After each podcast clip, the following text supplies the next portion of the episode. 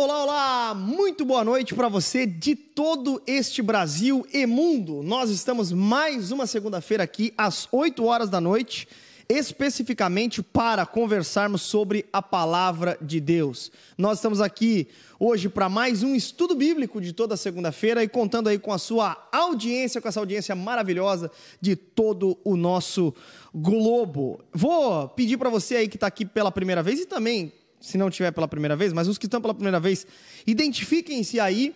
Mas se você já é, é, participa aqui toda semana, sabe que a gente sempre fala o seguinte: de onde você está falando? Diga aí o seu nome e a cidade que você está falando e a gente vai aqui dar uma boa noite especial para você aí, cara. Já vi alguém falando aqui, por exemplo, Buenas noches, que deve ser aí de algum, algum país de, de língua espanhola, castelhano, enfim. Então você pode aí mandar que a gente vai dizer aí a cidade. Já vi que tem bastante cidade bacana aqui neste momento, 100 pessoas conectadíssimas aqui a nós.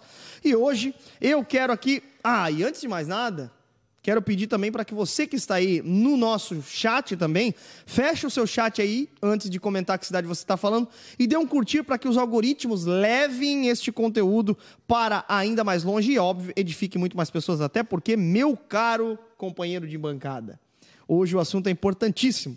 É Diga-se de passagem. Nós vamos falar sobre o dom do amor ou fruto do amor. Eita glória! vamos lá. Robzão da Massa tá aqui com a gente. Rob, boa noite para ti, meu querido. Vamos que vamos? Boa noite, boa noite. Olá, pessoal. Vamos que vamos, né? Mais um estudo bíblico, um tempo muito precioso. Aliás, é um prazer estar com vocês aqui compartilhando desse estudo.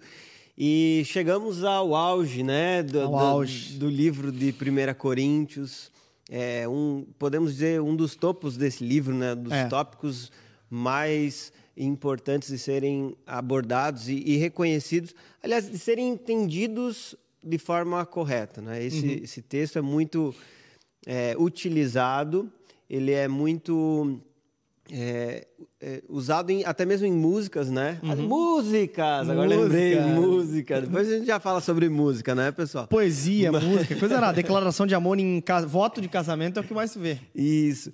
E, Mas será que tá certo? Essa é a pergunta. É, uma lá. ótima pergunta, é. exatamente. É, qual o uso deve ser feito desse texto, né? Qual é o contexto dele, enfim. É. Tem vários aspectos para nós aprofundarmos na, na interpretação dele.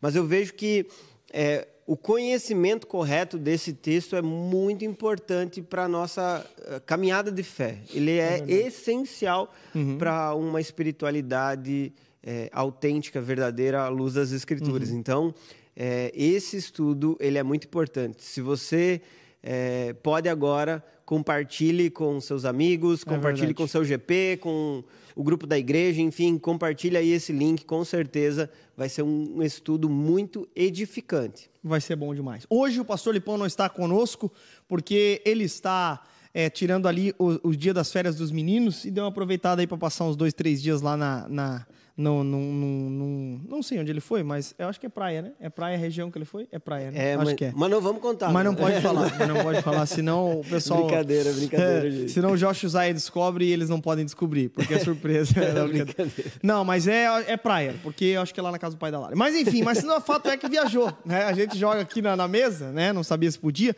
né? Falar o destino, vai que o pessoal vai atrás, né? Enfim, para o pastor, prega aí para mim alguma coisa, me dá um conselho. Enfim, é, vai saber. O pastor não tem paz um minuto, né, Rob? Descanso, né? Eu já mandei já uma mensagem para ele aqui. Eita, glória. Esse aí é o pastor Lipão. Aliás, será que o pastor Lipão tá aí no chat? De repente, olha aí. Não, mas Rob, hoje a gente vai conversar então sobre um tema importantíssimo, mas a gente já vai falar. Quero adiantar aqui que hoje nós vamos conversar sobre 1 Coríntios capítulo 13. Isso. É o texto, o famoso texto do amor. É aquele texto onde fala assim, ó, o amor é fogo que arde. Galera, acho que é 1 Coríntios 13. Enfim. Mas eu quero ler a, a cidade da rapaziada aqui, ó. Vamos, vamos, vamos lá, Rob, ó. É, vamos lendo aqui, ó. Santa Maria, Rio Grande do Sul. Isso, diretamente da, das. Olha assim, ó. Maringá, no Paraná, Sarandi, Araçatuba, Belém do Pará, Rob. Olha aí, cara. Recife, Pernambuco. Juarez, pela primeira vez assistindo o estudo bíblico hoje. Olha só, um abraço aí para Juarez Júnior. Hum, seja bem-vindo aí, meu querido. De Joinville, um abraço pra galera de Joinville. Arcos, Minas Gerais. Sapiranga, do Rio Grande. Caramba, galera em peso. Ilha de Maré, Salvador, Bahia. Caraca. Um abraço aí pro Júlio César. Eita. Guanambi, também Guanambi. na Bahia. Bahia, pai. Açailândia, Maranhão, Lavras, Minas Gerais. Olha, Angra, Brasília, Brasília, Rio de Janeiro. Angra dos Reis, É, é Brasília, do GP lá de Fortaleza. Angra. Ah, é? Um GP que tem lá. Galera bom. de Angra. Eita, Angra, Angra é, é. Peraí, Angra, É perto, é Rio de Janeiro. Rio de Janeiro. Angra dos Reis. Angra dos Reis, mas não tem Angra em São Paulo também, cara? Não é Angra dos Reis, é. Como que é o nome? Aquela região litorânea? É Maresias. Tô confundindo com Maresias. Angra dos Reis. É bonito também. É bonito também, né? Tudo bonito. Pessoal de Angra aí, ó. Queremos ir aí. Presidente Epitácio. Será? É, Presidente Epitácio deve ser o nome da cidade dele também, cara. Canoinhas, a minha mãe. Curitiba aí, ó. Mãe. Eita, acompanhando A o mãe tá filho. on. A mãe tá on. que legal, cara, que legal. A galera de Recife, Agudos em São Paulo, Bauru. Vamos ler, tem hoje, é, Joinville também em peso, Antonina. Antonina é litoral do Paraná, na verdade. Itajaí, olha só, São Gonçalo no Rio de Janeiro. Tijucas, ô Tijucas, querido. Santa Catarina? Olha aí, ó. Tupaciguara. Eu ia ler essa cidade agora. Rob. Caraca, Tupaciguara. Pessoal de Tupaciguara, de Minas Gerais, viu? São Belém do Pará, Buca, Barcarena. Ba é, sorria Barcarena. Ê, Barcarena. É. Enfim. Gente, muito legal. Chicago. Chicago. Chicago, a Bela de Chicago. Hello, Bela. How are you? How are you? Acabou o inglês. Pronto. É, acabou em inglês. Vamos lá, enfim. É isso aí, Rob. Vamos que vamos? Vamos, vamos embora. Vamos conversar. Hoje, então, pessoal, queria pedir para vocês aí abrir a sua Bíblia. 1 Coríntios, capítulo 13, meus queridos, e nós vamos ler o texto, mas antes, né, Rob da Massa? Eu quero só dar uma contextualizada pro povo aí. Nós. é, vamos lá. Existem alguns, alguns pontos importantes a respeito desse texto aqui. O primeiro deles é que Paulo escreve a uma igreja muito problemática. Essa igreja, por sua vez, ela é uma igreja que fica situada numa cidade muito problemática, que é a cidade de Corinto. Era uma cidade que antigamente era uma cidade é, grega, né? E quando o Império Romano entra em ascensão, ela se torna então uma baita de uma cidade romana. Só que ainda muito embebecida agora da cultura grega e romana, né? E diante disso, religiões e mistérios do panteão greco-romano eram muito presentes. A imoralidade provenientes também dessas religiões eram muito é, presentes nesse contexto. A filosofia grega imperava, era o hobby da cidade e assim por diante. Então, era muito comum esse tipo de coisa. Ok, o pessoal, Paulo chega lá, planta a igreja, passa 18 meses lá, planta, ok, lindo, maravilhoso, sai de lá, só que descobre que alguns problemas estão acontecendo, de ordem é, moral, eclesiológica é, e também um certo é, abuso da própria liberdade cristã, que era uma liberdade nova, por assim dizer, no cristianismo. O cristianismo trouxe uma liberdade que as religiões de mistério não tinham, por assim dizer. Trouxe, melhor dizendo, a verdadeira liberdade. Só que eles não estavam sabendo lidar com essa liberdade. Então, o apóstolo Paulo, desde o capítulo 8, mais especificamente, ele vem tratando a respeito do tema da liberdade cristã. Isso relacionado a diversas áreas da vida. Então a gente, por exemplo, vai falar a respeito. Vamos dar uma caminhada aqui né, no capítulo 8, por exemplo. Vai falar a respeito de, por exemplo, é, a liberdade cristã no que se refere a comer comida sacrificada a ídolos, por exemplo. Então, Paulo vai dizer para eles: olha, de fato o ídolo ele não tem boca, não tem orelha, não faz nada. Nós sabemos que Jesus é o único Senhor, nós cremos em um só batismo, tudo certo para gente. Mas, mas, por causa dos irmãos mais fracos, certo? É melhor que vocês não usem dessa liberdade que agora vocês têm em Cristo, entendendo que Cristo é o único Senhor, para entrar dentro de um, templo, de um templo pagão e comer comida sacrificada a ídolos. Vai fazer mal a comida? Não. Mas talvez vocês, dentro de um templo pagão, pode fazer muito, muito mal. Por quê? Porque os irmãos mais fracos podem olhar e se escandalizar com essa atitude. Um outro ponto que ele comenta também é que aquele que está de pé, cuide para que não caia, né? Então ele vai dizer, olha, vocês têm liberdade de ir nesses cultos pagãos, mas lembram, vocês também vieram desse contexto. Então, quem sabe lá na mesa da comunhão com esses pagãos, vocês não se associem com eles, não se acostumem com a ideia. Agora, vocês em Cristo são livres, é um fato, mas considerem os irmãos mais fracos e a, a- a sua fraqueza. Que quem está de pé cuide para que não cai. Ele aponta também para sua própria para o próprio exemplo, né? No capítulo 9 ele diz: "Olha, gente, eu tinha o direito, eu era livre entre vocês para se eu quisesse ser sustentado por vocês, né, ser alimentado por vocês, mas eu não usei desse direito que era legal para mim, justamente para não onerar ou não servir de, de mau exemplo ou algo do tipo. Né? Então ele tinha uma liberdade, mas ele não usou, usou daquela liberdade, justamente pelo fato de que ele queria prezar e ilustrar a eles o que de fato era uma liberdade cristã, que era abrir mão dos seus direitos. Não necessariamente é, que a gente estaria pecando. Quer ver uma coisa na fé cristã que Paulo nos ensina sobre o tema da liberdade desde o capítulo 8? É o seguinte. Na fé cristã, às vezes nós vamos precisar largar coisas, né, Rob, que não são necessariamente pecado, mas para não fazer outros irmãos pecar ou cair. Então, a liberdade cristã ela toca num ponto que vai muito além de simplesmente pecado ou não, né? Mas é um, inclusive o tema do amor se encaixa muito. Aqui. Exatamente. Dá para perceber que nessas palavras de Paulo já está permeado desse essas palavras de Paulo já estão permeadas desse conceito de amor né? o de, recheio de, de... já é isso exatamente já, já está no, no, no é, nas entrelinhas uhum. né de forma implícita nesses textos através das orientações que ele está transmitindo muito bom então no capítulo 8 ele trabalhando a, a liberdade cristã ele fala sobre cuidar com os irmãos mais fracos no capítulo 9, ele dá o próprio exemplo, e no capítulo 10, basicamente estou sintetizando aqui, né? Ele fala sobre a própria fraqueza. Então, a liberdade cristã não é um motivo para que você abuse da sua liberdade.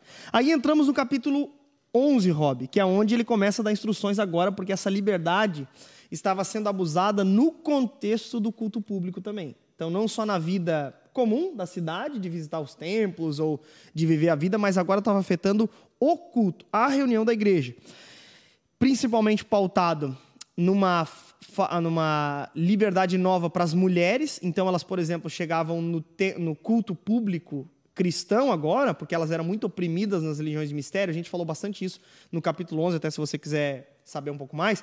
Mas, por exemplo, essas religiões eram extremamente opressoras às mulheres. Então, o cristianismo trouxe uma liberdade. Só que elas estavam lidando com uma nova liberdade, como a gente falou. Então, por exemplo, na cultura grega, a gente falou do, do véu bastante no outro dia, cabeça raspada e tudo mais. Mas, por exemplo, era muito é, é, mal vista uma mulher que tinha a cabeça descoberta, porque de, ou ela era uma mulher da vida, né? Uhum. Ou ela era uma mulher não comprometida, o que colocava essa mulher numa série de riscos e problemas na própria cidade. Bem como também eram entendidas como essas mulheres, né, que raspavam a cabeça justamente para identificar os serviços que elas prestavam, né? E aí ele fala: "Olha, gente, eu sei que vocês têm liberdade, mas não podem abusar da liberdade, de modo que homem é homem, mulher é mulher. Mulher tem que cobrir a cabeça, homem deixa a cabeça descoberta. E ele vai falar sobre uma autoridade, uma submissão da mulher e assim por diante. A participação delas no culto, isso é bem importante, mas ao mesmo tempo com uma regulamentação que a Bíblia trabalha, onde essas mulheres seriam é, submissas aos seus maridos e ao mesmo tempo seriam protegidas, né, mesmo em meio a essa liberdade cristã, de inclusive poder participar do culto público, não apenas serem usadas como objetos sexuais ou para ter filhos, que é uma ideia até de Aristóteles, por exemplo, né? É o Robbie que é nosso filósofo, mas Aristóteles ele dá a entender nos seus escritos que a mulher é um ser desalmado que serve só para ter filho, né? enfim. E o cristianismo traz assim então nova liberdade. Depois na ceia, e aqui é um ponto que vai encaixar muito com o capítulo 13 de hoje, que na reunião da igreja, até mesmo nessas reuniões ágapes, né, nessas festas do amor, onde é, era celebrada a Santa Ceia, uns comiam mais e os outros morriam literalmente de fome. Então, exemplificando que o abuso da liberdade cristã leva a um desamor uns pelos outros. Por isso que Paulo, depois de citar aí o capítulo 12, uma lista de dons, ele vai citar no ápice de tudo isso, no capítulo 13, o amor que deve permear todos os dons, senão de nada vai adiantar. Vale lembrar, Rob, se tratando do capítulo 12 e 13, o apóstolo Paulo começa a tratar dos dons espirituais. Estou dando uma introdução aqui para a gente entrar bem certinho, para que você não erre né, mais em relação a esse texto. Liberdade cristã em relação aos dons. O que, que isso significa? As pessoas de Corinto, no culto público, na reunião da igreja, estavam abusando dos seus dons, principalmente o dom de línguas e de profecia. Havia uma certa supervalorização, de modo que era visto como mais espiritual, au, au, au, au, quem tinha esse tipo de dons. E o apóstolo Paulo então vai trazer uma, uma, uma, certa regulamentação em relação a esses dons e vai apresentar, por exemplo, que o dom de línguas é apenas um dos dons certo? Não é o dom. E aí agora no capítulo 13 ele vai mostrar o dom. É isso. E aí a gente entra no capítulo do dom do amor, ou então do fruto do amor, que muitos trabalham com a ideia também. Mas hoje nós vamos trabalhar aqui com a ideia do dom do amor. Porque, Rob, quais são os erros cometidos diante de 1 Coríntios capítulo 13, Rob?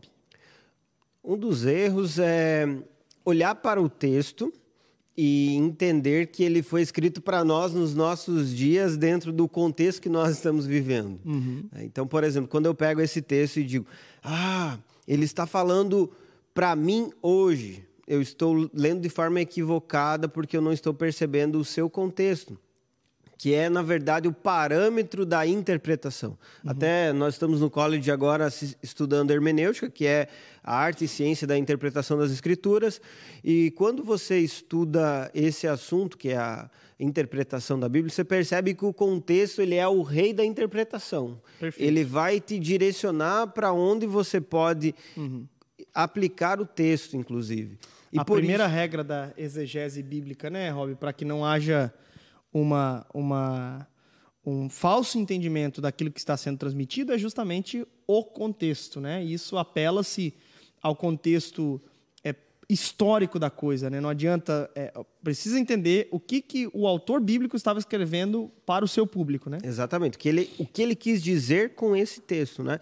E então, quando eu olho para esse texto e eu penso, não, é, ele está falando para mim hoje língua dos homens, língua dos anjos, não tivesse amor, seria como um sino. Até mesmo a ideia aqui do, do espelho, que depois nós vamos desenvolver é melhor. É, não, ele não está falando para nós hoje, ele está falando para um público num contexto, é, contexto histórico, social, geográfico, linguístico, totalmente diferente do nosso, e isso deve ser levado sempre em consideração. Então, é, eu não posso usar o texto para é, qualquer ideia que eu tenha na minha mente. Eu não posso usar o texto para é, minha própria interpretação, né? Uhum. Eu preciso me ater ao seu sentido original. Uhum. E, posteriormente, a partir disso, é, aplicá-lo de maneira adequada à realidade da vida em geral. Né? Uhum. Até porque uma das coisas que eu queria só colocar sobre toda essa é, análise que você fez do contexto é o seguinte: quando nós avaliamos capítulo 8 até o capítulo 14, nós percebemos claramente, principalmente né, nesse, nessa, nessa porção, percebemos claramente que essa falta de compreensão da liberdade afeta todas as áreas da vida, é. inclusive o culto. Essa falta de liberdade ou de compreensão da liberdade cristã, que deve ser permeada pelo amor, faz com que tenhamos exageros, equívocos, que até mesmo pequemos uns contra os outros, uhum. porque nós não compreendemos qual é a base que sustenta a caminhada cristã. Uhum. Então, é, essa percepção de que um conhecimento teológico equivocado gera uma prática equivocada precisa sempre estar na nossa mente. Então, uhum. toda doutrina ela vai nos encaminhar para uma ação seja no culto público, hum. seja no nosso dia a dia, do trabalho, enfim, nos demais relacionamentos. Uhum. Bom, esse, esse, esse texto aqui, Rob, ele é um texto que fala sobre amor. E aí a gente fala, o amor é paciente, o amor ele tudo espera, tudo crê. A gente já vai ler o texto, mas, Rob, tem muita gente que faz, por exemplo, declaração de amor com esse texto. Tá certo, será? Depende, né? Vamos lá. É... O texto fala disso, Rob? Não Desse está... amor do, do homem para a mulher ali, não? Não. Quando nós enxergamos o, o texto, ele está falando, inclusive, utilizando a palavra ágape, né? Há uma distinção no grego entre várias palavras gregas que se referem ao amor. E, por exemplo, o amor entre um homem e uma mulher, essa paixão, esse interesse é, físico, essa atração, é, até mesmo relacionada à sexualidade, homem e mulher, é o amor eros, uhum. certo? Então, até uma palavra né, erótico ou é. erotizar, enfim, são palavras que são oriundas dessa dessa raiz, né? Uhum. Então, é, não é sobre isso que Paulo está falando aqui, sobre esse amor eros, essa paixão, uh, esse desejo de um homem por uma mulher. Ele está uhum. falando sobre o amor ágape, o amor pleno. Alguns chamam de amor perfeito ou amor de Deus, mas nós entendemos o ágape como sendo uma entrega pelo outro é, sem que se espere algo em, em, volta, ou algo de volta, né? Algo em troca, melhor dizendo. Então, a, o ágape é esse amor entregue, desenfreado, ou no sentido de totalmente é, direcionado ao outro, sem uhum. estar em si mesmado ou esperando algo de volta. Por isso que é reconhecido como o amor de Deus, o ágape, né? Então, é, essa compreensão de qual amor o texto está falando uhum. te ajuda a direcionar até mesmo o uso dele. Exato. Eu Boa. penso que, por exemplo, Cantares tem diversos textos que falam claramente sobre. Onde você pode usar. E deve, deve e aí, usar. E aí o, o pessoal usa o texto daí de Cantares para falar que é Jesus e sua igreja. Enfim, então é, acho que é bom situar bem isso mesmo, que é bem, bem importante. Ô, Rob, vamos, vamos ler o texto então? Pra, pra galera ficar. É, quer que eu leia ou tu lê, Rob? Posso ler, posso então, ler. Então vamos lá. Ah, só antes do Rob ler, você que está aí no chat aí também, você pode ter a oportunidade de ofertar aqui, obviamente sem tirar da sua igreja local, mas você vai ver um cifrãozinho ali no canto da tela onde você pode fazer uma oferta de qualquer valor. Quero já agradecer aqui de antemão a Jéssica do Rio, que já fez seu super chat aqui e doou 15 reais. Então, se você quer também fazer a sua doação, você pode aqui no cantinho da tela, tem um cifrãozinho ali, você pode fazer a sua doação, ok? Vamos lá, Rob. 1 Coríntios 13, 1 diz: Se eu falasse a língua dos homens e dos anjos, mas não tivesse amor, seria como um sino que ressoa ou um símbolo que retine.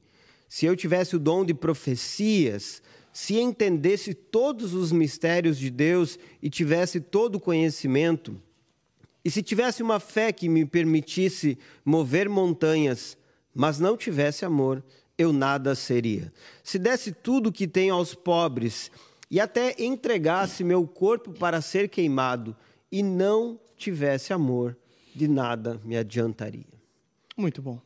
Então, é, eu acho que Aposto que vamos continuar, Rob, até porque depois a gente vem, Bora. vem é, explicando ele. O amor é paciente e bondoso. O amor não é ciumento, nem presunçoso. Não é orgulhoso nem grosseiro. Não exige que as coisas sejam a sua maneira. Não é irritável nem rancoroso. Não se alegra com a injustiça, mas sim com a verdade. O amor nunca desiste, nunca perde a fé, sempre tem esperança e sempre se mantém firme. Um dia, profecia, línguas e conhecimento desaparecerão e cessarão, mas o amor durará para sempre. Agora, nosso conhecimento é parcial e incompleto, e até mesmo o dom da profecia revela apenas uma parte do todo. Mas, quando vier o que é perfeito, essas coisas imperfeitas desaparecerão. Quando eu era criança, falava, pensava e raciocinava como criança. Mas quando me tornei homem, deixei para trás as coisas de criança. Agora vemos de modo imperfeito, como um reflexo no espelho. Mas então veremos tudo face a face. Tudo que sei agora é parcial e incompleto mas conhecerei tudo plenamente, assim como Deus já me conhece plenamente. Três coisas, na verdade, permanecerão: a fé, a esperança e o amor. E a maior delas é o amor. Muito bom. Aí, ó, Robão da Massa fazendo essa leitura maravilhosa para a gente. Então, 1 Coríntios 13. Então, ele vem destrinchando a respeito no capítulo 12 de vários dons, Rob. Aí ele explica que o corpo é feito de várias partes, que um não pode querer ser o outro, porque no fim das contas, Deus é que distribui esses dons de maneira a edificar a sua igreja, então ele distribui soberanamente a quem ele quiser, essa que é a verdade, né? O capítulo 12 vai dizer no verso 11, tudo é distribuído pelo mesmo único espírito que concede o que deseja a cada um. E enfim, daí depois no, no 31 ele vai dizer, portanto, deseje intensamente os dons mais úteis. E aí ele vai dizer, agora, porém, no final do capítulo 12, tá, ele vai dizer: Vou lhes mostrar um estilo de vida que supera os demais. E aí ele apresenta essa ideia que o Rob acabou de ler, que é a questão do amor. Mas vamos lá. Ele cita alguns dons aqui, Rob. Se só, eu falar. Só um pouquinho antes, é, só para uhum. até fazer uma, uma localização. Essa ideia que Paulo coloca aqui, deseje intensamente os dons mais úteis, capítulo 12, versículo 31, no capítulo 14, versículo 1, ele continua. Ele diz: Desejem também os dons espirituais, especialmente a capacidade de profetizar. Aí, Parece que esse capítulo 13 é como que um parênteses que ah, ele abre. Boa, boa. Uhum. Parece que ele diz assim: gente, desejem os dons mais úteis. É, peraí, só um pouquinho. Eu vou uhum. falar um, po um pouco para vocês sobre um caminho mais excelente. Boa. E aí vem esse capítulo 13, que é uma obra de arte, diga-se de passagem. Uhum. É tão incrível que é utilizado de forma geral, né, por todos, em aqueles que são cristãos e os que não são cristãos, é para falar sobre o que é o amor, né? Aliás, os, os mais antigos aí vão lembrar, né, do, do, da música do, do, Renato Russo, por exemplo, ainda. Aí, ó. Dos mesmos criadores de Geise Lipe, Robão da Massa, galera! Aí, ó. Me perguntaram por que, que eu não cantei semana passada, né? É porque tu reservou pra hoje. Vou. Ó, então. Mas... Ó, no final, se você quer que o Rob cante aí no final, você comenta no chat aqui que o Rob vai cantar no final pra gente aqui, ó. Ao vivo, hein, Rob? Lancei a braba. Aí, ó. Fiquei... Bota uma, uma hashtag aí, ó. Rob canta. Rob canta, vai. Canta Renato Russo. É, canta Renato Russo, Rob. Eita. Ai, Mas, ô, Rob, interessante é, que é uma, um parênteses mesmo, porque depois ele vai trazer uma regulamentação dos outros dons, do, principalmente o dom de línguas, que era o que estava sendo abusado ali, por assim dizer. Mas vamos lá, Rob. Se eu falasse as, as línguas dos homens e dos anjos, mas não tivesse amor, seria como um símbolo, que é, como um sino que ressoa, um símbolo que retine. O que, que é um sino que ressoa e um, um, um, Porque assim, o sino na nossa cultura, por isso que é importante entender o contexto. Qual que é a ideia de sino naquele contexto? Depois nós vamos entender a ideia de espelho também. Como que era o espelho? Será que era bonitinho, assim como a gente vê hoje? Ou será que era diferente? E aí? Enfim, mas por exemplo, é, se eu falasse a língua dos homens, ou seja, se eu tivesse é, dons e tudo mais, Rob, mas eu não tiver amor, ou seja, se eu for um cara, for um cara extremamente espiritual, au, au, au, au, que eu falo em línguas, entrego palavras e assim por diante, mas eu não tiver amor, eu vou ser como um sino. Mas a pessoa fala, ué, mas que analogia é essa? Como assim um sino? Ou, ou, ou então aqui um, um, um, símbolo que retine. O que, que seria, o que, que seria isso em Corinto, Rob? Bom, é, Vou ler aqui literalmente né, o comentário do Preben Veng sobre esse assunto. Né? Ele diz assim: é, o bronze que ressoa ou o gongo que retine contrasta com o som de um belo instrumento musical e se refere a vasilhas de bronze usadas em teatros como ressonadores, uma forma antiga de amplificação do som. Eram instrumentos ruidosos e sem vida. Então, a intenção de Paulo, hum. ao se expressar é, desse modo, é produzir uma imagem grosseira, uma imagem grotesca, é, uma imagem que fala. Só está atrapalhando a peça. Exatamente. Só está atrapalhando a apresentação teatral. Sobre algo que não está produzindo um som agradável, um som belo. Até durante a pregação foi feita aquela ilustração disso com o baterista, né? uhum. né? Nosso querido Batera, o não pa... consegue sair do compasso. É, não, né? o, o Fernando também foi sacanagem. Ontem subiu lá.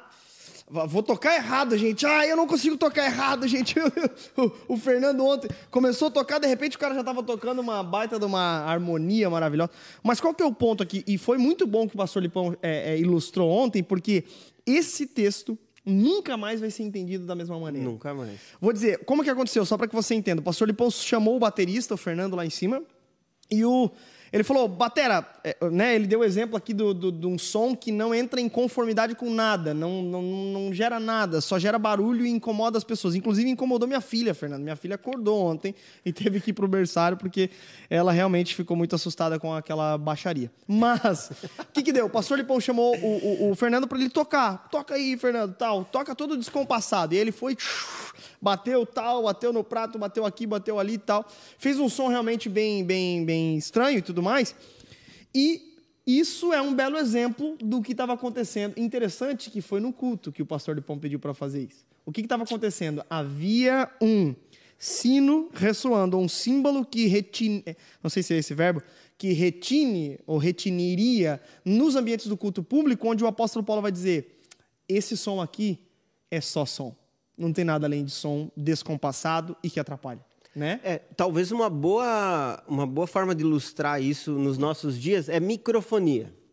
Boa, boa, boa. Microfonia. Gente, boa. microfonia é uma coisa das trevas, né? Das trevas. Satanás, ele a, a, acha uma brechinha no culto e ele faz...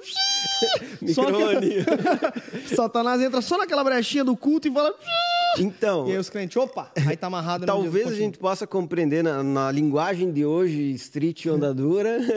street onda dura. A microfonia. A microfonia. Muito bom. Porque ela produz um som contrário ao que está se dizendo, uhum. num sentido diferente e desagrada as pessoas. Né? Uhum. Eu só quero destacar que a hashtag Rob Canta tá subindo altíssima aqui nos Trend Topics. Olha aí. Enfim, Rob, se eu falasse a língua dos anjos, dos homens e dos anjos, mas não tivesse amor, seria como um símbolo que ressoa ou um símbolo que retine. Ah, quero só lembrar uma coisa aqui. Eu vi que tem alguma pergunta aqui ou alguma afirmação do Marcel Felipe falando: Paulo usou o recurso linguístico da hipérbole ao falar da língua dos anjos no verso 1, assim como nos versos 2 e 3. Interessante, Marcel. A gente, vai, a gente pode até tocar nesse ponto no final do programa com perguntas a respeito disso.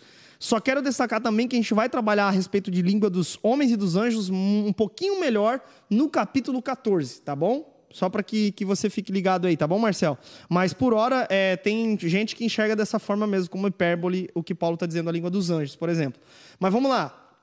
Você pode mandar perguntas que no final, sobre esse texto, a gente vai responder bastante, tá bom? Então, assim, se eu tivesse esse dom ou aquele dom, né? Paulo pontua esses dons assim por diante, mas eu não tivesse amor, de nada adiantaria. O que Paulo está exemplificando aqui é que ah, o óleo que faz toda a engrenagem dos dons funcionar é o amor. Sim. Não seria, Rob? O amor?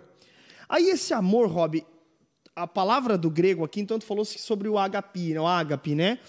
É, é, é, sobre ser esse amor. Então, assim, como que eu posso trazer isso para a prática, de certa forma, Rob? Porque se os dons utilizados sem amor é um som descompassado, o que seria um dom encharcado desse amor, por assim dizer? Muito bom. Acho que é interessante realmente a gente é, falar isso na prática para entendermos o que, o que esse texto está dizendo. Uhum. Vou usar até uma ilustração própria. Uhum. É, logicamente, nós estávamos estudando esse texto né, durante uhum. os últimos dias, pensando nele, e hoje, de forma mais dedicada, ainda estudando esse texto. E agora à tarde, é, um casal que estava aqui em Joinville, foi assaltado, a delegacia fica aqui ao lado da onda, uhum. chegou aqui na onda porque foi assaltado enfim, estava precisando de, de um suporte. E eles chegaram e disseram, olha, só preciso que orem por nós porque nós estamos num tempo muito difícil. A gente veio para Joinville para trabalhar, aconteceu esse problema do assalto, enfim, a gente está num tempo difícil, orem por mim. Aí eu disse, lógico, vou orar, né? Dei uma palavra para eles de incentivo, encorajamento. Mas quando eu fui orar, eu lembrei desse texto. Aí eu disse, rapaz, o que, que adianta eu colocar em prática aqui meu dom ministerial, né, pastoral, né? Uhum. E isso não mover-me a fazer algo a mais. Meu, eu fui orar por eles e na mesma hora eu fui constrangido pela palavra. Constrangido a quê? Uhum, a bom. ir além de usar esse dom. Uhum. Ou, na prática desse dom pastoral, que é ouvir, instruir pela palavra, orar pela pessoa. Ah, talvez se a gente colocasse na lista de 1 Coríntios 12 um conselho, palavras, pala é, sim, palavras de sabedoria. Sim, é, até porque eles disseram assim, como, o que a gente vai fazer agora? Porque hum. nessa hora a pessoa fica perdida. De fato é importante pedir conselho a pessoas que possam te ajudar ou te instruir. E nessa hora, ah, como é bom a gente estar tá estudando a palavra, né? Uhum. Eu fui constrangido a ir além uhum. sabe? A não somente é, aconselhar, que já seria algo muito bom, muito prazeroso, mas me doar um pouco mais por esse casal. Uhum.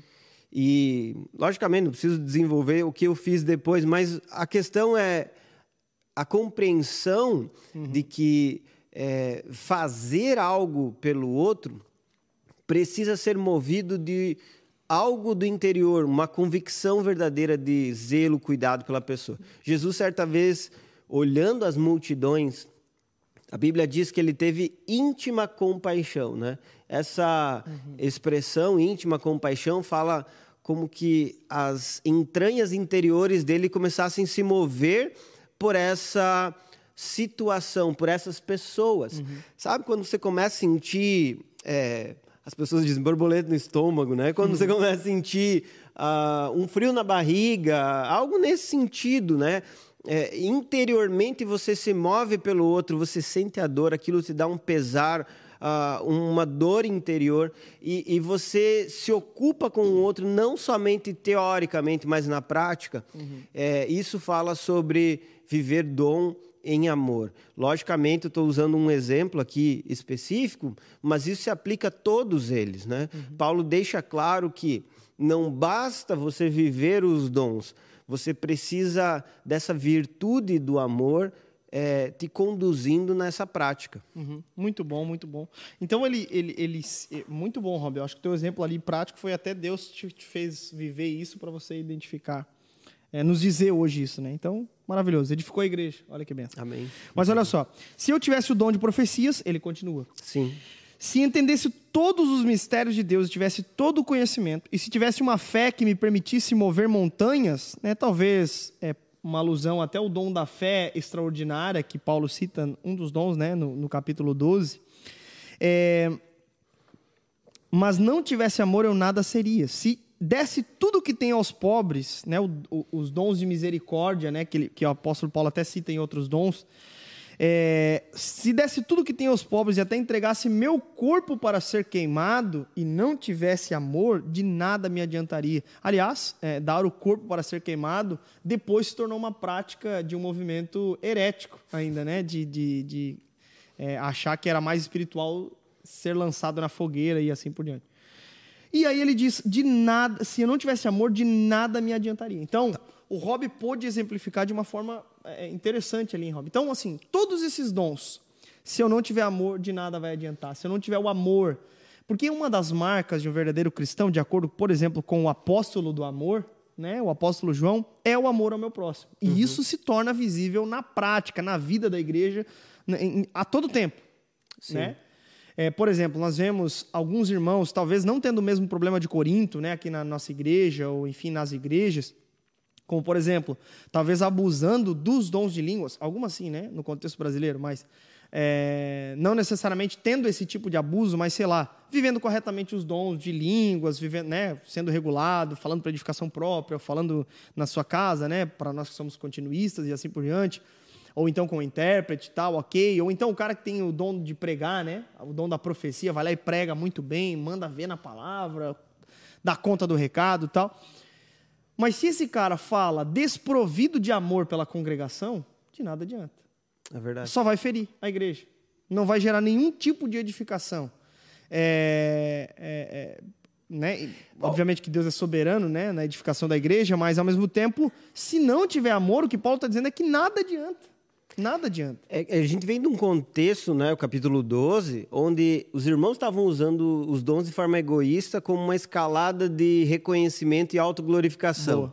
Logo, você percebe que Paulo regulamenta isso através do amor que você tem que ter ao próximo. Hum. Como? Aprendendo até mesmo a se calar para ouvir o outro. Boa, boa. Aprendendo a desenvolver o teu dom para o outro e não para uhum. uma autogratificação diante disso. Né? Uhum. Então, lembrando, a Agape fala sobre fazer pelo outro sem esperar algo em troca. Boa. Então, se eu uso o meu dom em prol do, meu, do outro, eu estou demonstrando que ele é precioso, ele é importante, ele é valioso e eu tenho que reconhecê-lo. Uhum. Com a minha atitude, eu estou elevando ele. Uhum. É o princípio cristão, né, uhum. Que fica claro. E uma coisa só sobre Boa. esse texto, já que o, o, Marcel Felipe comentou sobre a hipérbole, uhum. por que, que alguns intérpretes defendem que há hipérbole nesse texto? Porque eles acreditam que são experiências que são elevadas ah, de forma exagerada. Né? Então, para quem não, não conhece essa expressão hipérbole, é quando você aumenta muito uma situação ou você diminui muito ela, indo além da realidade. Uhum. Mas eu confesso que eu tenho um pouco de dificuldade com essa interpretação, porque eu acredito que aqui nós não temos uma hipérbole, nós temos situações é, extremas. Uhum. Paulo ele está falando sobre pontos extremos onde você pode chegar, mas não necessariamente hipérbole. Por que, que não necessariamente hipérbole? Porque entregar o corpo para ser queimado foi uma realidade que alguns cristãos viveram. Exato. Então uhum. não é um exagero. Uhum. Foi a realidade de muitos cristãos. Uhum. Outra situação né, que outros irmãos passaram. Se desse tudo que tenho aos pobres. Não é um exagero, foi uma situação extrema que esses irmãos viveram. Logicamente, se eu entendesse todos os mistérios de Deus e tivesse todo o conhecimento, logicamente, esse ponto extremo, nós não conseguimos chegar na nossa natureza finita, limitada e momentânea. Uhum, uhum. Isso é algo lógico. Mas por que, que eu entendo que não podemos interpretar isso como hipérboles que estão falando de coisas que não são reais ou que são é, exageradas, né?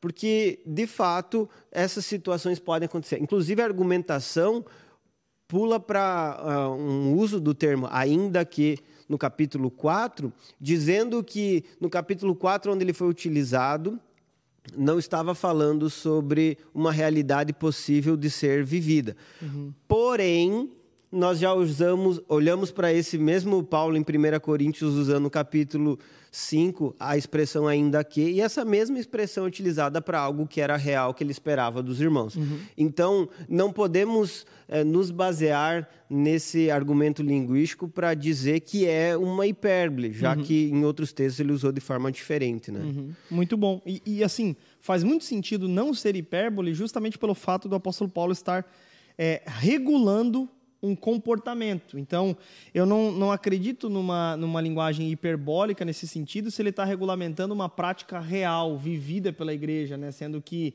é, principalmente na temática da liberdade. Né? Não, não, assim, enfim, eu acho que ele não apelaria muito, ele apelaria para extremos justamente para deixar mais forte o seu argumento, mas não necessariamente uma, uma, uma linguagem hiperbólica, né? É, inexistente, por assim dizer. Porque a ideia né, é que falar em língua dos anjos é, é, é, é, tipo assim, não existe, tipo, é algo que, não, mas não, é, é, é, vivido, foi vivido, e Paulo trata como um dom, essa que é a verdade. Sim, sim. Enfim. É, é, até um, é uma outra questão ainda desse, desse texto, né? Quando você é, se refere a essa língua dos anjos, você encontra essa... Uh, prática ou o entendimento sobre a língua dos anjos muito comuns é, no judaísmo do período do segundo templo. Então, foi algo que foi é, vivenciado entre alguns judeus após esse período né, do segundo templo, e eles então por exemplo, no tempo que eles se reuniam no sábado para adorar, essa expressão língua dos anjos era compreendida entre eles como uma forma de se expressar numa língua que lhes era desconhecida em adoração a Deus.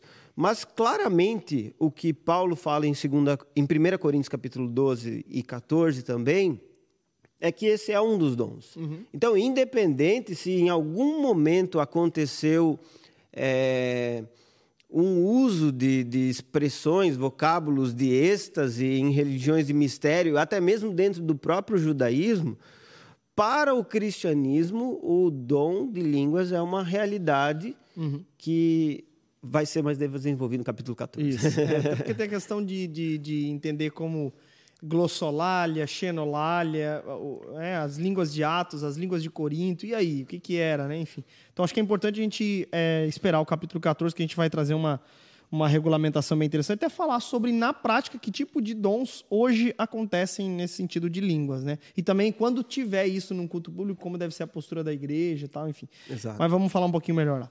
Ok. É, Rob, então, é, de nada adianta, então, exercer todos os dons, né, mistério, se você não amar o seu próximo. Exemplo, não adianta você ser um grande evangelista, um cara que fala de Jesus para todo mundo, um cara que vai para cima, abre a boca, sobe em cima de caixa e fala para todo mundo, se você não tem amor, de fato, pelas pessoas a quem, a quem você está pregando. Ou então você é um cara que estuda teologia, mas você não tem amor pela sua congregação local. É uma coisa desconexa da congregação local. De nada adianta. Então, acho que o amor, cara, ele de fato precisa estar nessa, nessa engrenagem, sendo esse óleo que une todas as partes e assim por diante. Tem uma frase interessante que eu esqueci agora, ela na íntegra, mas depois eu vou procurar. Tem algum comentário que eu li aí, eu não, depois eu vejo certinho, mas sobre o que é o amor né, nos dons. Mas basicamente ele é a base de todos. Ele é aquilo que está entre os dons. É aquilo que faz com que essa, esses dons entrem em operação, por assim dizer. Sim. E essa é, exemplificação que Paulo dá aqui, num extremo, é algo tão sério que fica claro o seguinte: olha, toda a sua generosidade sem amor não vale nada. É. Todo o seu sacrifício, suor, trabalho sem amor não vale nada. Até mesmo um martírio egoísta sem amor, ele não vale nada. Hum qualquer outra qualidade que você tenha, virtude, trabalho, qualquer outra, outro talento que você utilize, não pode compensar a falta de amor. E por mais espetacular que possa parecer uma entrega, uma doação, um serviço e até mesmo uhum. é, um desempenho de dons, um desenvolvimento de dons ministeriais, sem o amor se torna pura religiosidade. Perfeito. Olha o que diz F.F. Bruce: o exercício mais generoso dos dons espirituais não pode compensar a falta de amor. Ou seja, você pode fazer o que você é, é, é, é tem de dons e mandar ver, e na prática ser o cara que de fato trabalha para a obra de Deus, faz acontecer, dá um exemplo prático. Você pode ser aquele cara que, meu, é o cara da justiça social, é o cara que vai, entrega cesta básicas, tira foto com as criancinhas, né, no, no, nos bairros carentes, leva brinquedo para a galera no dia das crianças, casaco, mobiliza a galera, mas se não tiver amor, de nada vai adiantar. inclusive, Rob, muita gente faz muita coisa na igreja baseado meramente no amor próprio. Isso. Em detrimento de tirar os olhos de si e olhar pro, e colocar no outro, né? Cara, e uma boa, até uma boa ilustração disso é, por exemplo, o, o quanto nós esperamos de retorno com as nossas ações. E, e boa, vamos dizer boa. assim, nós postamos, vamos citar um exemplo. O que nós fazemos? Uhum. É, nossas ações dentro da igreja local. E a leitura que eu faço disso está muito relacionada ao que está no meu coração. Uhum. Por que, que eu posto o que eu posto do que eu faço? Por que, que eu, eu estou é, mostrando para outros essas obras, essa experiência, minha vida, meu dia a dia? Se o meu objetivo é ser exaltado, ser glorificado, e eu vou e faço para poder postar e para poder ser reconhecido, eu estou caindo nesse erro de realizar obras que são mortas, uhum, são vazias boa. de amor. Então, é, nesse tempo onde as redes sociais levam as pessoas a agirem para a selfie, né, a fazerem para filmar, é algo muito é, relevante pensar sobre a motivação. Boa. Da mesma forma que alguém pode fazer por amor, tirar uma foto e postar para incentivar outras pessoas. Muito bom. E é aí bom. que eu entendo que é valioso. Por exemplo, é, nem tudo que eu mostro para os outros Aliás, nem tudo que eu faço eu mostro para os outros. Uhum. Mas quando eu mostro através de um story ou algo desse tipo, eu estou fazendo isso para incentivar outros a viverem essa mesma prática. Não porque eu me acho perfeito, não porque uhum. eu me uhum. acho superior, mas tão somente para que outros sejam influenciados a viver também aquilo. Isso é amor. Agora, se eu estou buscando a glorificação por essa minha obra, se eu estou buscando a exaltação de alguma forma, é, isso deixa de ser amor. Boa. É tempo de análise. E engraçado, né, que a gente, é, como pastores, por exemplo, a gente usa muito as nossas redes sociais para influenciar as pessoas, né? Exemplo, de, de vez em quando eu posto algum dia ou outro um, o meu devocional. É, e aí eu mando é, é, nos grupos também, né? já fez devocional hoje, tal, tudo mais, enfim, porque é uma forma de até de incentivar as pessoas. Mas eu já tive post em que eu postei, e aqui já confessando o pecado, para minha própria glória. Onde eu precisei olhar para mim mesmo e falar, cara, e apaguei o post até. até apaguei, porque eu percebi que a minha motivação não era pura, não era santa, não era baseado no amor ao, ao outro, mas a mim mesmo. Então, acho que essa é uma, uma boa análise de a gente entender. Até um ponto interessante nesses dias, né, Rob, que a gente precisa entender que nós devemos atentar-nos à ortodoxia para levar a uma boa ortopraxia, mas a boa ortopraxia só vai ser boa ortopraxia, ou seja, uma prática correta diante dos olhos de Deus, se nós tivermos uma boa ortopatia, boa. se for com a intenção correta. É. Se a gente for pela motivação correta. Então, de nada adianta eu ter uma ótima interpretação bíblica se a minha prática não é bíblica. E daí eu tenho uma ótima interpretação bíblica, uma prática bíblica, mas a minha motivação está longe da Bíblia, de nada adianta. É isso que Paulo está dizendo aqui. E essa capacidade de amar o outro tem que é, nos, nos permear de tal forma que a gente sempre se importe com o outro, né? Uhum. Por exemplo, semana passada aconteceu também uma situação, né? Eu, é, um, eu vi um post de uma pessoa que a gente conhece e tal, e, e um post muito bom e muito sério, uhum. mas é, falando sobre uma perspectiva relacionada ao engajamento e ao serviço dentro da igreja local. Uhum. Qual perspectiva? Questionando essas motivações egoístas, mas uhum. somente falou sobre isso. Tem um outro lado dessa história. Uhum. Pessoas que se engajam e servem muito por amor ao reino, amor ao e reino. de forma genuína. Uhum. O que, que eu fiz? Quando eu li aquilo, eu disse, uau, que top. Mas, meu, tem muita gente da nossa igreja que está lendo esse texto. E falando, e, cara, e, será que é para mim? É, e é, outras é, dizendo, é, não, meu, não tem a ver não era, não era alguém da nossa igreja, alguém de fora, mas ah, eu estou tá. dizendo, tem pessoas da nossa igreja lendo esse texto. E aí eu pensei, meu, preciso falar sobre o outro lado, que Boa. é o, o contrabalancear isso, né? E aí escrevi um textão, né? Aí mostrei para minha esposa, que sempre, né? A esposa é uma benção nessa uma hora. Benção. Ah. E ela disse, uau, amor, top, baita texto, legal. Aí quando eu fui pensar em postar, eu avaliei, eu disse, bom, nós estamos numa semana onde nós estamos nos envolvendo muito em serviço, engajamento por causa do arraiar. Uhum. Eu pensei, se eu postar isso, será que não vai causar confusão? Alguém pode entender equivocado esse texto, essa parte, uhum, aquela boa, colocação. Boa. O que, que eu fiz? Deixei guardado nas notas. Boa, boa. Em outro momento eu posto, onde as pessoas que estão sob o meu uhum. pastoreio, ou sobre o nosso pastoreio como igreja aqui, é, elas possam compreender que não estou falando de uma situação específica da onda, só estou mostrando um aspecto bem equilibrado uhum. sobre esse sentido de Boa. servir e servir por amor e não buscando uhum. a, o reconhecimento pessoal. Pronto. E agora, como é importante isso, né, Rob? Porque imagina, se você posta a efetividade, porque é por amor a, a si mesmo, ou então por uma falta de zelo, né, pautado no amor ao próximo, muita gente não ia ser edificada da forma que será não vai ser efetivo como será. Não vai edificar a igreja como será quando você postar com o coração no lugar correto. Né? Então, acho que essa análise é extremamente importante. Né? Maravilha. É isso. Eu vou parar de falar aqui. Tinha outro exemplo, mas chega. Vamos embora. Não, é bom, é bom exemplo. O pessoal gosta de história. Histórias que o Rob conta. Aí, aí vai cantar no final, hein? Hashtag Rob canta. O pessoal subiu muita tag aqui, Rob. Aí, ó. Não, Caramba, não. tá ferrado. Ainda não foi 50, não. Eita, glória. Dá mais superchatzinho aí. Se surgiu um superchat com a tag Rob canta, aí o Rob vai cantar ainda mais. Mas vamos lá. A partir do verso 4, então, ele descreve o amor. O amor é paciente e bondoso. O amor não é ciumento nem presunçoso. Não é orgulhoso nem grosseiro. Não exige que as coisas sejam à sua maneira. Não é irritável nem rancoroso. É... Não se alegra com a justiça, mas sim com a verdade. O amor nunca desiste, nunca perde a fé, sempre tem esperança e sempre se mantém firme. E aí, Rob? Esse amor aqui, cara, ela, esse amor aqui, ele é um amor que, como a gente comentou antes, é um amor ágape.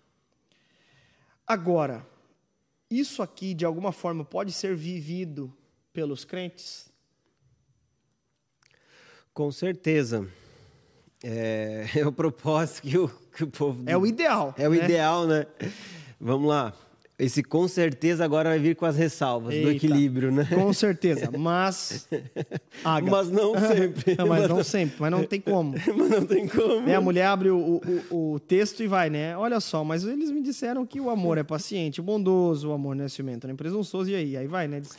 Destruindo. Tá, vamos lá. Então, primeira coisa é que uh, o amor nesse texto, ele está é, sendo colocado dentro daquilo que é chamado de personificação. É como se tornasse o amor, que é uh, uma atitude, já vou falar mais sobre isso, mas numa pessoa. Parece que ele está sendo é, colocado como alguém. Uhum. Então, essa personificação, aí sim, é uma figura de linguagem uhum. que é utilizada por Paulo aqui, exatamente para expressar o quanto o amor é algo muito é, real, algo uhum. que deve ser incorporado pelo cristão, certo? Uhum. Então, através dessa ideia, o que Paulo está mostrando para esses irmãos é que eles devem tomar o amor como algo próprio deles, algo que envolve suas vidas, algo uhum. que é real em suas uh, em sua caminhada, enfim, em suas práticas. Uhum. E isso nos lembra o caráter de Cristo e o fruto do Espírito que é esperado do cristão. O uhum. fruto do Espírito, que nós até já falamos um pouquinho sobre isso, mas é, é algo que vai emergir do cristão à, à medida que ele se entrega de fato para a vida do Espírito. Já que recebemos o Espírito, vivamos pelo Espírito, é o que Paulo fala em Gálatas. E essa ideia da vida do Espírito é abandonar inclinações carnais, uhum, porque uhum. quando nós olhamos para o coração, aliás, o texto da Cal hoje, né? Se você olha para dentro de você, você vê o oposto disso é. nascendo. É. E até Paulo ele deixa claro nesse texto o que é amor e o que não é amor. Uhum. Boa. E boa. o que emerge do nosso coração caído uhum. é o que não é amor. Uhum. O que o Espírito traz em nós, através de nós, gera em nós, é o que é o amor verdadeiro. E é nessa hora que o cristão ele vive essa tensão da vida pelo espírito ou de entregar-se aos seus desejos pecaminosos e carnais. Uhum. E essa consciência do que é o pecado, para mim, é o ponto inicial para compreender o que não devo fazer. Uhum. Por exemplo, no dia que eu entendo que é, o amor ele é paciente e bondoso, eu vou entender que se eu é, for um homem estourado, um homem grosseiro ou um homem, vamos usar aqui o contexto, né, o, no culto público, um homem que é, está buscando a si mesmo e não olha para o outro, não espera pelo outro, uhum. quer comer tudo sozinho e não uhum. deixa nada para o outro. Eu estou deixando de viver o que de fato é o amor. Então, é o ideal para o cristão, é o propósito para o cristão, é o que o Espírito é, conduz o cristão a viver, esse amor verdadeiro, uhum. mas pela nossa natureza humana e pecaminosa, nós poderemos deixar de viver essa realidade. Muito bom. E até ele, ele, ele continua aqui, Rob, com algo que eu acho muito interessante, cara. Inclusive um argumento aí a favor do continuismo, por assim dizer. Um dia, diz Paulo, profecia, línguas e conhecimento desaparecerão e cessarão. Um dia. Mas o amor durará para sempre. Agora, nosso conhecimento é parcial e incompleto. E até mesmo o dom da profecia revela apenas uma parte do todo, ou seja, até mesmo a pregação ela é, ela apenas revela aquilo que está aqui, no fim das contas, né? E, a, e a, além disso, a pessoa que está transmitindo é imperfeita, é errante, falha. Então, até mesmo o dom da profecia revela apenas uma parte do todo, né? no sentido de que Deus é uma fonte inesgotável. Mas, quando vier o que é perfeito, essas coisas imperfeitas, a saber, os dons espirituais, desaparecerão. Por quê? Porque não será mais necessário. Mas, por hora, aqui avaliando esse texto, e por que eu digo que é um argumento a favor do continuismo? Porque ele cita um dom, é, é, um dom é, que os sensacionistas creem que continua, que é a profecia. Mas também tem aqui línguas, que aí é o argumento continuista, né? Então pega as duas alas e diz assim: e conhecimento desaparecerão e cessarão, mas o amor durará para sempre. Agora nosso o, o conhecimento é imparcial, incompleto, revela apenas uma parte, mas quando vier o que é perfeito. É, é, Stan Storms, que é um reformado continuista que defende o continuismo ele, ele falando sobre esse texto, ele diz: olha, se Paulo aqui está entendendo como o perfeito ser a vinda de Cristo, ou então a completude dos propósitos de Deus na vinda de Jesus Cristo, na consumação dos, de, de, de tudo, então entende-se que os dons estão ativos para a igreja hoje e devem ser utilizados. Nós falamos um pouco disso no, no capítulo 12, mas quero pontuar aqui. Esse é um argumento a favor ao continuismo. Inclusive, um, um, dos textos que os continuistas usam é esse. De fato, um dia eles desaparecerão, esses, esses dons. Mas, por hora, eles continuam até que Cristo venha, até que o perfeito venha. Amém? Aí ele diz aqui, Rob, o seguinte: Agora, olha, não, verso 11: Quando eu era criança, falava, pensava e raciocinava como criança, mas quando me tornei homem, deixei para trás as coisas de criança. Rob, esse texto aqui, se tratando de amor e dessa prática que deve ser nutrida e regada pelos cristãos, é, o que, que nos ensina? O que, que é alguém que deixou de ser criança e se tornou homem nesse sentido? É alguém é, incompleto chegou a essa posição de alguém completo. Alguém imperfeito chegou à posição de é, perfeição. Então, essa, essa ilustração né, da criança e, e, paralelamente colocando o homem, ou adulto, enfim, de acordo com uhum. a versão, é, mostra claramente que há uma distinção entre quem vive plenamente, de forma completa, e aquele que eh, usufrui em parte. Lembremos que ele está fazendo uma relação disso com os dons que desaparecerão. Né? Ele está falando, ó, quando vier o que é perfeito, essas coisas imperfeitas desaparecerão. Então, aquilo que é perfeito vai ser vivido plenamente, que é o amor. Uhum. Quando? Nós já vamos tocar nesse ponto, no tempo futuro, na volta de Cristo. Logo, o que Paulo ele está enfatizando em todo esse argumento é o seguinte: é, não subestimem as coisas temporárias, mas valorizem as que são eternas. Deem o devido reconhecimento para as coisas que têm um efeito duradouro. Reconheçam o valor do amor como uma virtude cristã que deve permear a prática de vocês, a ponto de vocês sempre agirem em amor, com amor, uhum. exatamente para que vivam desde já aquilo que tem sentido, valor por toda a eternidade. Uhum. Muito bom, Rob, muito bom. Maravilha. Então, é, talvez o entendimento aqui que a gente possa encaixar também, né, Rob, é, é esse sentido de é, o ápice de alguém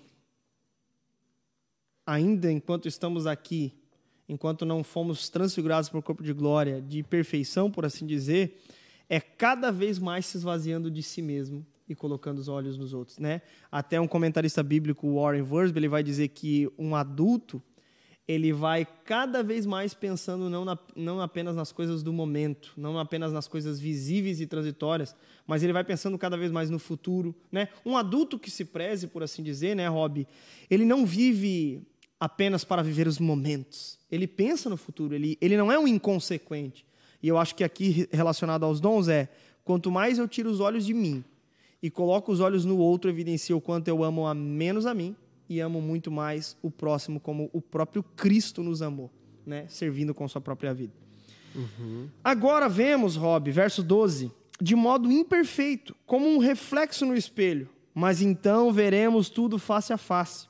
Tudo que sei agora é parcial e incompleto, mas conhecerei tudo plenamente, assim como Deus já me conhece plenamente. Rob, um espelho naqueles dias não é o mesmo espelho de hoje, ou é? Porque o cara usando o espelho aqui, o cara pensa, poxa, o Paulo aqui está dizendo é, é, de um espelho, então olha, se é um, um, conheci, um, conhecimento como eu vejo no espelho, tá bacana, tá legal. Mas como que era o espelho naqueles dias lá, Rob?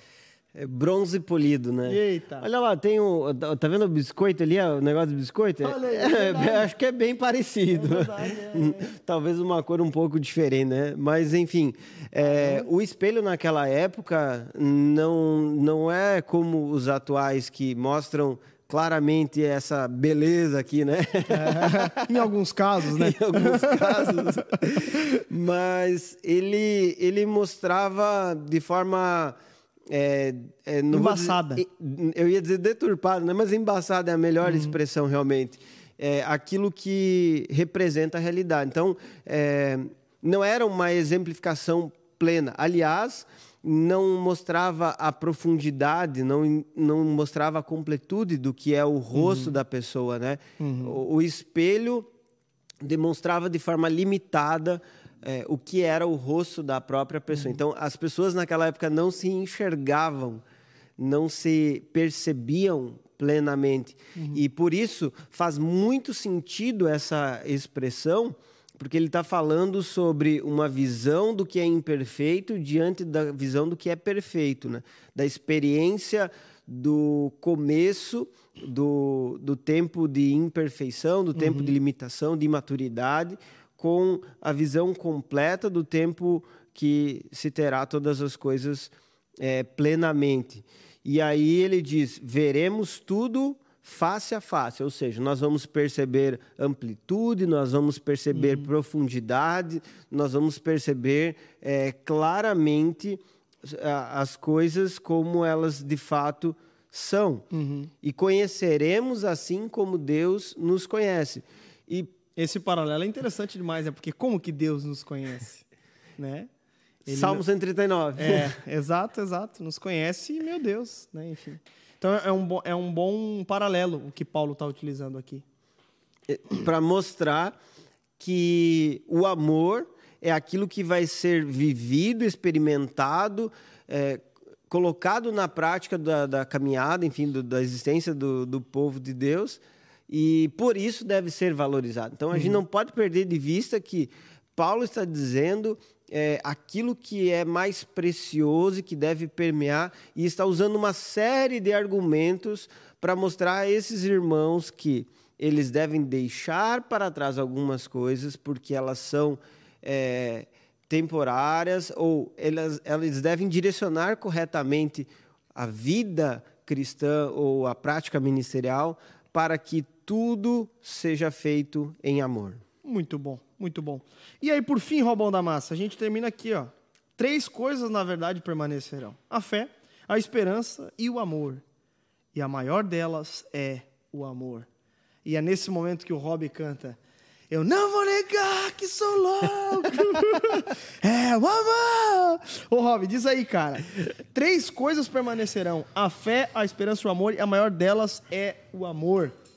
Existe aqui um degrau, por assim dizer, então, que Paulo apresenta? Bom, é, essas três realidades que Paulo está falando aqui, essa tríade uhum. paulina, na verdade é repetida por Paulo, uh, pelo autor aos Hebreus, inclusive, por isso que alguns acham que o autor aos Hebreus é o apóstolo Paulo. É Enfim, Paulo. é uma uhum. discussão longa, né? Mas ele repete também essa, essa tríade. Mas ela fala sobre duas realidades que estão mais limitadas a essa existência e a esse período uhum. e fala sobre algo que é maior que vai ser eterno, que é o amor. A fé está relacionada a uma convicção. Nós vamos lembrar que é uma convicção sobre coisas que você não vê. Na eternidade nós vamos ver completamente, nós uhum. vamos saber completamente. Vamos ter revelado diante de nós completamente. Uhum. Uhum. A fé, ela vai deixar de ser esse instrumento de conexão, porque nós vamos ter contato direto com é. o conhecimento sobre Deus. A esperança, ela vai se tornar em realidade. Uhum. A expectativa do povo de Deus deixará de ser um anseio pelo futuro e se tornará uma realidade presente. Logo, a esperança também será é, vencida, uhum. será alcançada. Mas o amor, como maior de todas essas coisas, permanecerá. Uhum. Aliás, quando você vai lá para Gálatas 5, 14, Gala, é, Paulo diz assim: toda a lei se resume num só mandamento: ame o seu próximo uhum. como a si mesmo. E olha só como isso é maravilhoso, porque você pensa que Paulo está falando sobre a lei, uhum. e aí ele diz: ame a Deus sobre todas as coisas? Não, ele diz: ame o seu próximo como a si mesmo. Uhum. E essa reflexão, até bem interessante na aula de espiritualidade cristã, o professor Cacau Marques fez uhum. sobre esse texto, é que os cristãos eles compreenderam o que Jesus ensinou sobre o amor a Deus sobre todas as coisas, de tal forma que você vê os discípulos repetindo: ame ao próximo como a si mesmo. Mas os discípulos em suas cartas, eles não repetem amem a Deus sobre todas as coisas. Uhum. Porque os cristãos eles entenderam que o amor ao próximo como a si mesmo é a expressão do amor a Deus sobre todas as coisas. Muito bom. É uma demonstração do amor de Deus sobre todas as coisas. Então você vê claramente, é, por exemplo, João Ah. dizendo que quem ama o seu próximo ama a Deus, mas se você não ama o próximo que você vê, você não ama a Deus a quem você não vê. É. Quem não ama não conhece a Deus, porque Deus é amor. Exatamente. Então, a, a, a superioridade do amor está relacionada à sua é, existência plena e completa por toda a eternidade, como sendo uma realidade vivida pelo povo de Deus. Na eternidade, ou seja, no tempo futuro, nos no, no novo céu e na nova terra, nós iremos amar plenamente como somos amados. Muito bom. Uhum. Até uma coisa muito interessante que o- o Keller ele fala no livro dele Oração é que os primeiros 20 anos ou 15 anos no céu vai ser só a gente pedindo perdão um pro outro. Porque lá nós vamos poder, vamos exercer isso um pouquinho melhor, por assim dizer. 15 anos. É, 15 ou 20 anos, alguma coisa assim. Vamos passar os primeiros anos Vai só pedindo tempo, perdão. Tem- tem Vai ter coisa- tempo? É, tempo vai ter. tempo e disposição, né? Que hoje a pessoa tem, tem, não tem tempo e nem disposição. Enfim. É. Mas vamos lá. É, se você tiver perguntas sobre o texto, quiser mandar, pode mandar. Enquanto isso, Rob, suas considerações finais sobre esse texto, meu querido.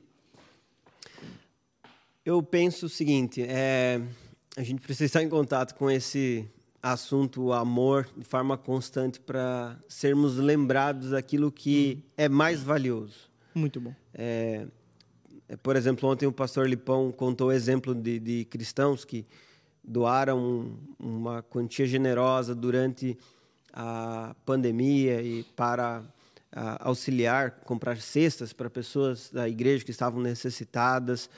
E essa compreensão do outro é algo que somente sendo dirigido pelo Espírito nós vamos viver, somente sendo alimentado pela palavra nós vamos viver. Por isso que nós necessitamos de um contato constante com as Escrituras para sermos eh, edificados em amor, para sermos conduzidos e, e aprendermos a amar. Então, fica aqui esse incentivo para todos os irmãos eh, se aprofundem nesse assunto, estudem sempre as Escrituras, porque amar é algo que vai emergir em nós à medida que nos entregamos ao Espírito, lendo as Escrituras e compreendendo as suas verdades. Muito bom, muito bom. Então, é... coração não é tão simples quando pensa nele. Já viu essa música? Não, cantei semana passada também. Cabe o que não cabe na dispensa. Cabe o nosso amor. É, cabe em nós dois. É maravilhoso. Enfim, olha só, irmão Romário dizendo aqui, ó. Alô, Romário, ore pela minha vida sentimental. Quero casar. olha só. Lançou bravo o cara aqui, ó. Tá bom, Romário. Vamos orar por ti então, varão. Aí, ó. Quem sabe não mexe. Ah, o mexe tá vindo aí, ó. Eita, glória. Gente, é, alguém perguntou sobre Na Mesa. Todas as quintas-feiras nós estamos ao vivo às 18 horas. Eu, Bibo, Pastor Lipão e Larissa Estrada, e às vezes com alguns convidados especiais. E o Bibo, né? Eu falei o Bibo, né? Falou, falou. É, Convidados especiais também às vezes. E a gente bate um papo bem legal, para quem não sabe, é o nosso podcast da Onda Dura. Bom, sobre a questão da hipérbole a gente já comentou ali também. Eu acho que é isso. Gente, quero agradecer demais o carinho da sua audiência. Obrigado por ficar com a gente aí todo esse tempo. Obrigado pela paciência, pela alegria, pelas, pelos compartilhar aí das, das cidades e também dos stories, que eu acho que a galera já está nos marcando ali também. Deus abençoe você, Rob. Foi muito top. Obrigado. Muito e bom. agora, por fim, pra gente finalizar, Rob. Canta, Rob, canta! Qual que é? Ah, Ah, meu não Deus. É. Nando, qual é?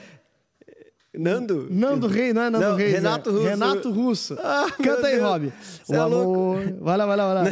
Qual que é? é o texto, né? O amor. É, como que é? Ainda que eu fale a língua dos homens. Qual que é? Ah, rapaz. o Rob claramente constrangido. E é nesse clima que nós vamos encerrando aqui o estudo bíblico de segunda-feira. Não vai cantar? Mamãe tá lá em Canoinhas assistindo, cara. Pô. É, a minha mãe tá assistindo.